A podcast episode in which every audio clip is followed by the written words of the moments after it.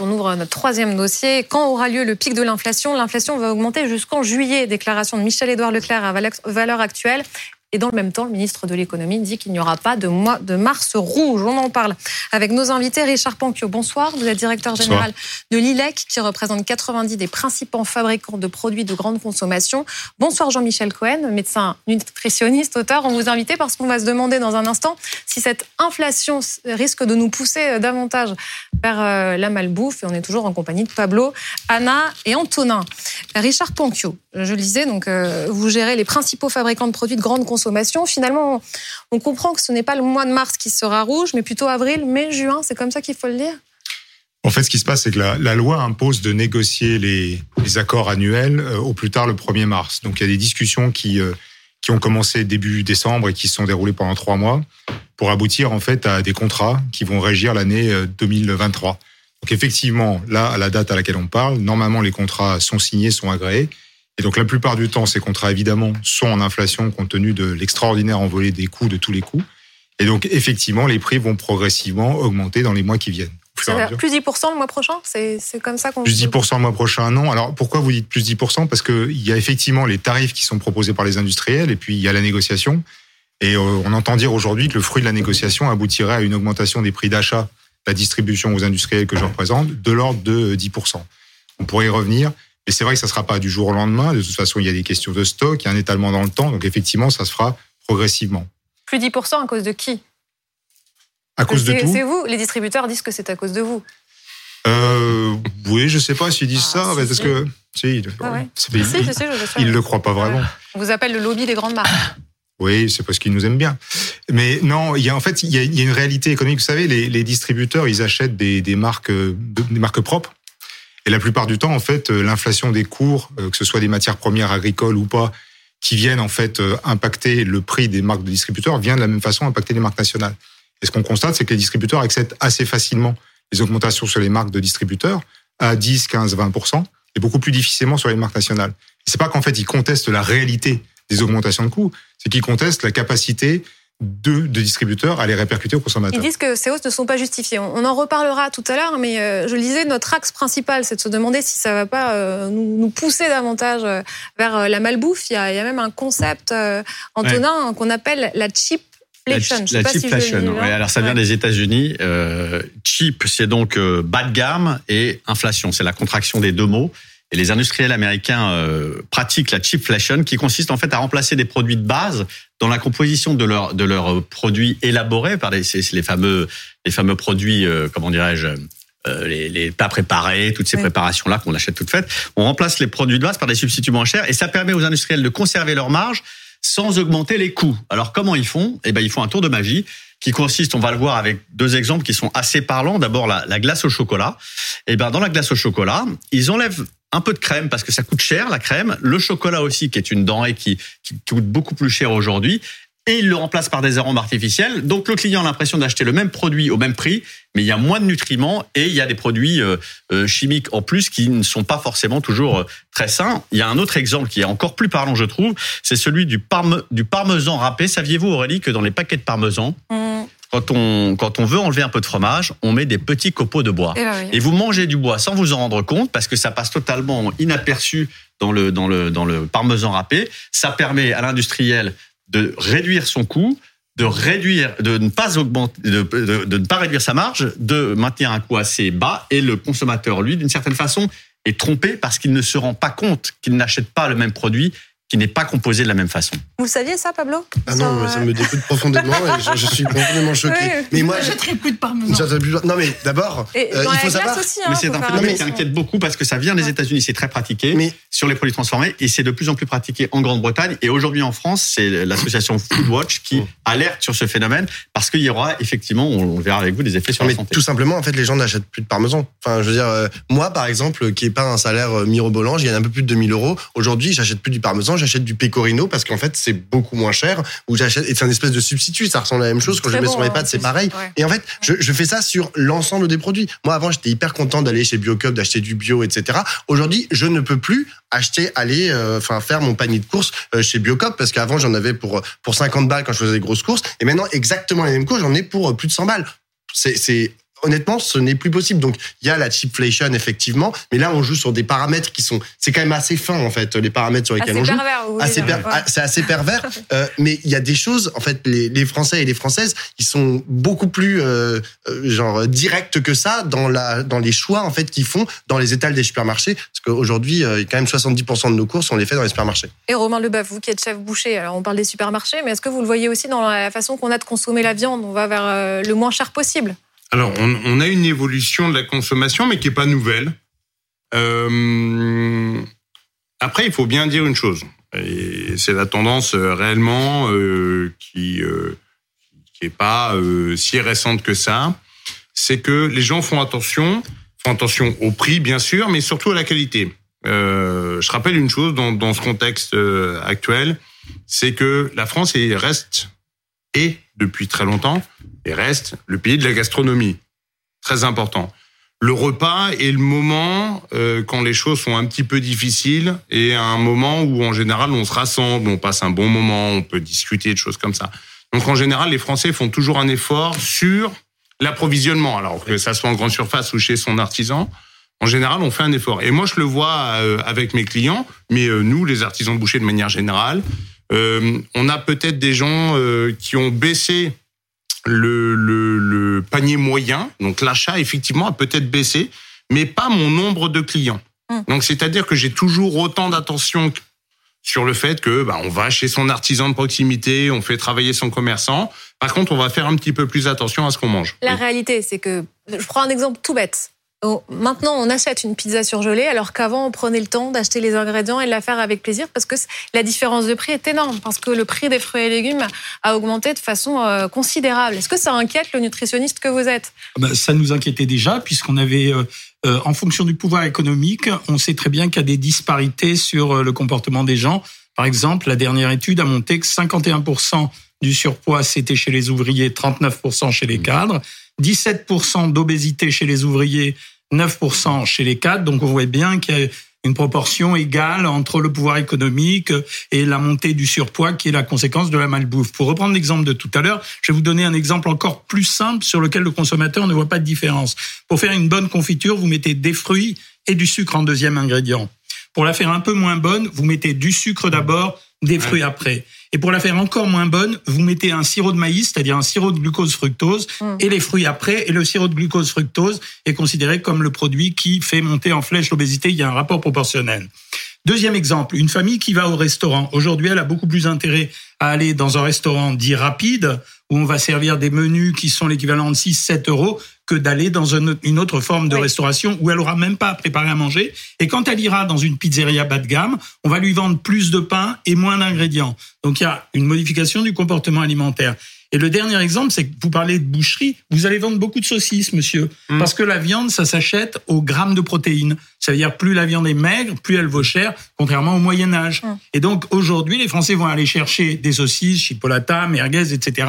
Et donc on va modifier le comportement alimentaire progressivement des gens, et particulièrement chez les jeunes. Or là, on a eu une statistique euh, folle, c'est qu'on s'est rendu compte qu'en l'espace de quelques années, on a doublé le pourcentage de l'obésité chez les jeunes. En 20 ans, ça a doublé. Doublé le pourcentage. Mais quand vous avez 17% de jeunes qui sont en état d'obésité, l'obésité est une maladie chronique. Mmh. On sait que ça va perdurer pendant des années et des années. Donc, ça sera un coût pour la société supplémentaire.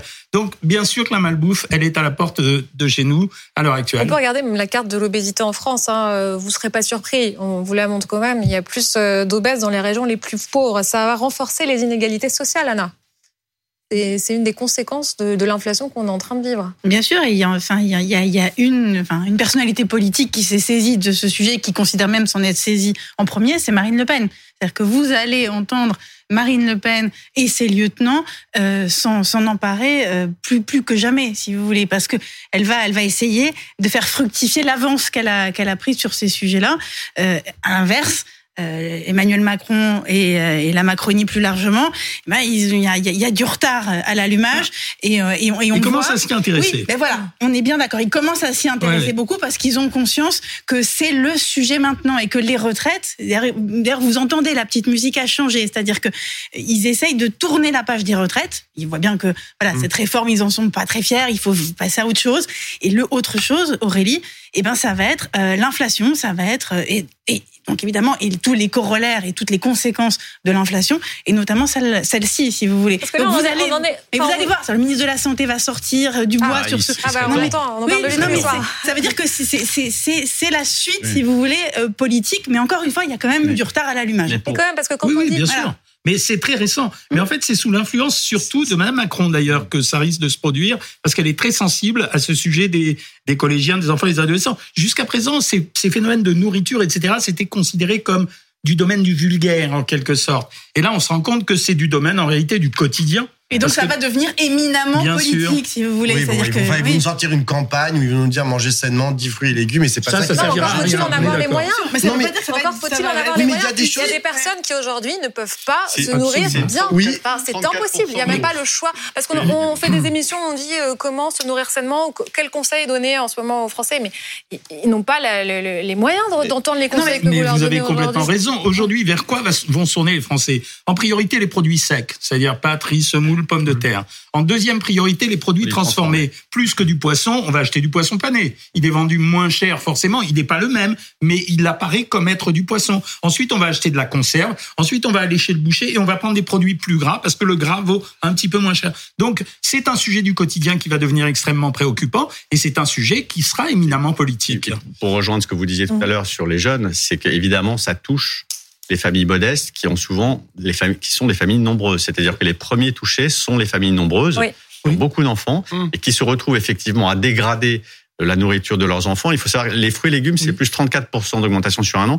La, la baisse des dépenses alimentaires des Français, c'est 4,6% l'an dernier. Ce que je veux dire par là, c'est que ce problème-là est un problème sous-jacent qui, en fait, euh, dure depuis au moins un an et Mm. qu'on voit aujourd'hui exploser d'autant plus. Et c'est pour ça que ça devient un problème qui préoccupe les pouvoirs publics parce que ça va devenir un problème de santé publique assez rapidement. Anna Mais il y a la santé publique et puis il y a aussi, si vous voulez, ce que, ce que va jouer Bercy. Là, on, a, on entend Bruno Le Maire dire que l'État ne peut pas porter tout seul euh, le, le poids euh, de la compensation de l'inflation et qu'il faut que les distributeurs et que les industriels euh, mettent, enfin voilà, so- sortent, euh, Mais- sortent aussi. mais Anna, euh, dans- non, mais ça veut Il dire y a de la valeur ajoutée à chaque dire fois. que La, la pression, voilà, la pression. Le politique va exercer de la pression euh, sur sur les industriels et sur les Et il distributeurs. n'a pas les moyens Et là- de faire que ça bouge. Et là, et on, et là, ils on demandent sent aux distributeurs de réduire les marges. engagé. Ils demandent aux distributeurs de réduire les marges. Ils disent euh, notre métier, en fait, on n'a pas attendu que vous soyez Mais là c'est- pour le connaître. Et, euh, Mais on est bien d'accord. on Enfin, on peut pas vous Mais Si rassurer. vous voulez, le bras le bras de fer Et puis, politique, il se on vous il regarde vous aussi. Hein. J'en reviens au début de l'émission. On vous regarde parce qu'on dit que c'est de votre faute cette inflation considérable.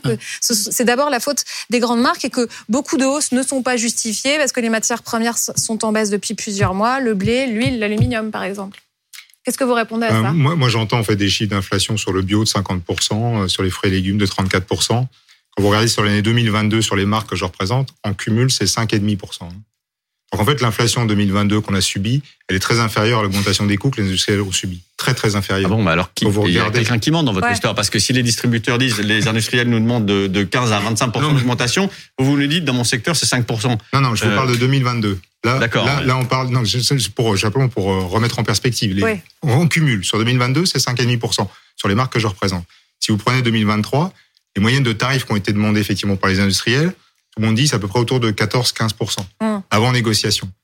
Moi, ce que je vous dis, c'est que les 14-15%, ils sont inférieurs à l'augmentation des coûts des industriels et qu'ils ont déjà pris une partie des marges avant de soumettre ces tarifs-là. Et de toute façon, ces tarifs, ils sont négociés par la distribution et en résultat, encore une fois, c'est en dessous, en dessous de 10%. Mais, mais, mais comme je suis, on, on parle des industriels, mais, mais comme tout le monde. Euh, Oui. Moi, je suis, je suis artisan Oui. boucher, je, je, je, je suis une PME, euh, je représente quelques artisans euh, qui sont avec moi autour de la table, mais euh, à l'heure actuelle, on est tous dans, dans le même bateau. C'est-à-dire que on, on essaye de tous temporiser. Donc, c'est-à-dire que, je parle vulgairement, mais on va mieux le comprendre comme ça. Je prends une cartouche, j'essaye de l'absorber autant que je peux. Je vais pouvoir euh, faire tant bien que mal euh, le tampon à un moment. Je suis obligé de bah, mettre un petit pourcentage en plus parce que je peux pas faire autrement. Mais c'est mais c'est ce qu'on fait tous. Et pourquoi? Et en fait, on se dit et à juste titre, où va le pognon Qu'on parle très vulgairement, mais on se pose tous la question. Mais- et moi, sur tous les plans, je, je, je suis en augmentation sur tous les plans. L'énergie, j'en parle pas. Les distributeurs- les L'électricité, euh, les ils frais d'abattage, le transport, mais tout est comme les ça. distributeurs font la différence entre les PME et les industriels. Et ils disent les PME, en fait, quand ils nous proposent leur hausse, Déjà, c'est souvent plus raisonnable que les industriels. Et surtout, ils nous expliquent et on voit la hausse des coûts. Et donc, on en tient compte. Il y a plus de les industriels, vous pouvez les industriels, les industriels et notamment les, notamment les grandes marques, les multinationales, sont beaucoup plus opaques dans le détail de, de, la hausse de leurs coûts. Et ils disent là, il y a un problème. Il y a quelque part des profiteurs aussi de, de crise. Non. Quand vous regardez, le discours a changé. Il y a quelques mois, on disait les multinationales nous cachent tout. Maintenant, on en est à quelques multinationales seraient pas tout à fait transparentes. Pourquoi le discours a changé? Parce que la réalité, c'est qu'effectivement, il peut y avoir quelques multinationales, peut-être qui sont moins transparentes ou pas suffisamment transparentes, mais que la réalité, c'est que de toute façon, la loi nous impose d'être transparent en France. On est le seul pays. C'est pas transparent pour le consommateur, hein, vous en conviendrez. Là, on parle de, on parle de, relations commerciales. Moi, je parle de la relation que j'ai avec les, distributeurs. Ce que vous, ce que ce dont on est accusé, c'est de pas être transparent par rapport aux distributeurs, pas aux consommateurs. C'est cette relation-là. Oui, mais je pense que c'est aussi lié.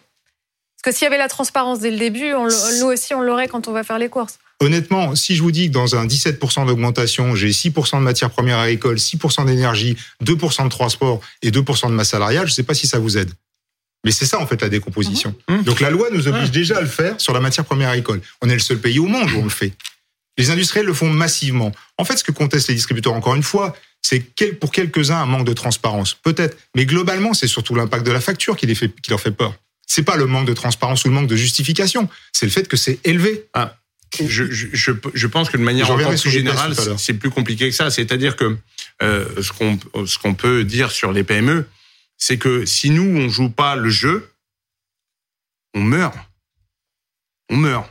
Oui, mais les situations sont différenciées. Mais à quel point vous êtes inquiet, vous, euh, dans votre métier? Est-ce que vous avez peur qu'on devienne tous végétariens euh, à cause de l'inflation? Non, parce que, parce que on, non, les légumes va faire. Sont trop chers. non, mais en fait, on va plus manger. Mais de toute façon, la viande a augmenté, mais les légumes aussi. Donc, dans, tout, dans tous les cas, on est tous dans le même bateau. Donc, j'ai même pas cette crainte-là. C'est. Vous pouvez manger des pâtes Non, oui, presque. Mais ce que, ce que je veux dire par là, c'est que euh, mon inquiétude est sur le fait que comme tout augmente et que évidemment les salaires euh, restent relativement stables, euh, on arrive sur un niveau d'inflation où on se dit mais c'est pas possible. Euh, comment Mais même moi en tant que simple consommateur, parce que je, évidemment, je suis artisan boucher, je vends de la viande, mais je suis aussi consommateur. Ce que vous êtes en train de faire, enfin, vous êtes en train tous les trois de faire la, la démonstration, d'ailleurs tous autour de ce plateau, qu'il y a un problème en fait systémique aujourd'hui, et que c'est le système qu'il faut toucher. Bien et donc il y a des gens en fait qui font des propositions, et je pense que Monsieur Cohen, vous serez tout à fait d'accord avec ça, en fait de de faire rentrer, enfin de créer en fait une branche de la sécurité sociale ou de créer une branche de la sécurité sociale liée à l'alimentation, parce qu'aujourd'hui, moi j'ai un peu l'impression que personne ne s'occupe vraiment de ce sujet-là. Euh, tout à l'heure, Anna citait Bercy. Euh, excusez-moi, mais Bercy, c'est quand même pas leur expertise euh, de savoir ce qu'on va manger dans leur assiette. Et c'est un problème. Mais ça veut dire s'occupaient même pas d'alimentation. C'était pas ça le. Il faut plus d'argent public pour créer une nouvelle branche de sécurité sociale. Donc, c'est c'est pas forcément de l'argent public. Non, ce n'est pas forcément. Ce n'est pas forcément de l'argent public. Ce sont des cotisations. On crée des organismes paritaires où il y aurait les producteurs, les distributeurs, les gens qui s'occupent de la transformation, et on réfléchit, on crée une sécurité sociale de l'alimentation. Mais bien sûr, mais c'est et c'est proposé d'ailleurs. Il a raison parce que il a raison parce que tout à l'heure, il a dit quelque chose. En général, il s'en sort toujours par des campagnes de publicité. On a été matraqué par les 5 fruits et légumes. 95% de la population française sait qu'il faudrait manger 5 fruits et légumes par jour, ce qui n'est pas exact d'ailleurs. En plus, c'est 3 à 5 et un minimum de 400 grammes. Donc, euh, ça a été dévoyé par la filière. Mais à l'inverse, je veux dire, euh, seulement 40% des Français le pratiquent.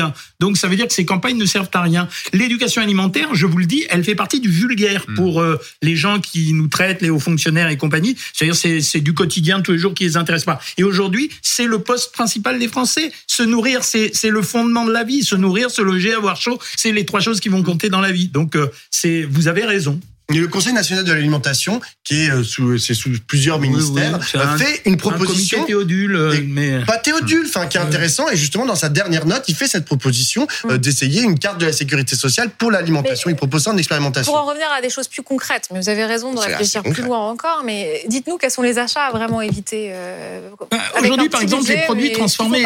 Ah. Les produits transformés. Vous avez parlé tout à l'heure des protéines. Vous savez, quand vous faites une boulette de viande, normalement, il y a de la viande dedans. Et eh ben pas dans les boulettes de viande transformées parce qu'on va rajouter de la protéine de pois, par exemple. C'est une protéine issue d'un végétal, donc c'est une poudre qu'on va rajouter dans très peu de temps, vous aurez de la poudre d'insectes à l'intérieur, ce qui n'a rien de révulsif hein, pour euh, un nutritionniste, parce que ça sera des protéines et extraits des, des vers de terre, mais euh, ou des vers, mais mais on mettra ça pour transformer, pour changer la, la, qualité de la nourriture. Mais quand vous changez la qualité de la nourriture, alors à ce moment-là, vous changez la structure du corps humain. Donc les produits à éviter, ça sera principalement les produits transformés. Ça va être ce qu'on va consommer comme matière grasse, particulièrement viande grasse euh, et autres fantaisies de ce genre. Et les gens curieusement, les gens sacrifient pas les produits du quotidien gourmand. C'est-à-dire qu'il y a des gens qui vont se sacrifier sur euh, leur beefsteak ou leur euh, poisson, mais qui vont continuer à acheter un soda, etc. Mmh. Donc on a des modifications de comportement alimentaire qui sont assez assez curieuses et qui touchent la plupart du temps les couches les moins favorisées de la population. il y a un mimétisme aussi. Euh. Oui, il y a un mimétisme. Alors qu'on peut très bien s'en sortir aujourd'hui, effectivement,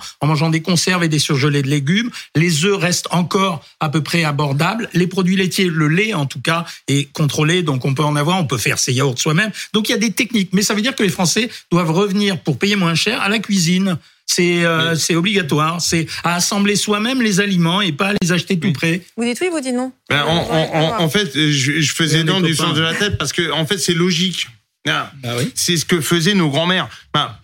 Et nos grands-pères. Et nos grands-pères. Mais j'ai envie de vous dire, vous allez chez votre artisan boucher et vous avez un tout petit peu de temps de cuisiner ou vous prenez le temps de cuisiner. Vous en tirez économiquement très bien. Si vous prenez évidemment euh, de la côte de bœuf, du faux filet ou du beefsteak, évidemment c'est plus compliqué. Mais on a encore cette possibilité où euh, chez nos artisans, alors évidemment je suis boucher, je parle des bouchers. Mais le poulet reste pas cher, par exemple. Mais bien sûr, et, et, et en fait on le voit, hein, euh, la viande de porc, la, la, volaille de manière générale sont en augmentation. Pourquoi? Parce que ça reste très abordable et ça reste des produits de qualité. On a en France des volailles de Brest, des volailles fermières qui sont de haute qualité, contrairement à nos voisins européens où ça peut être discutable.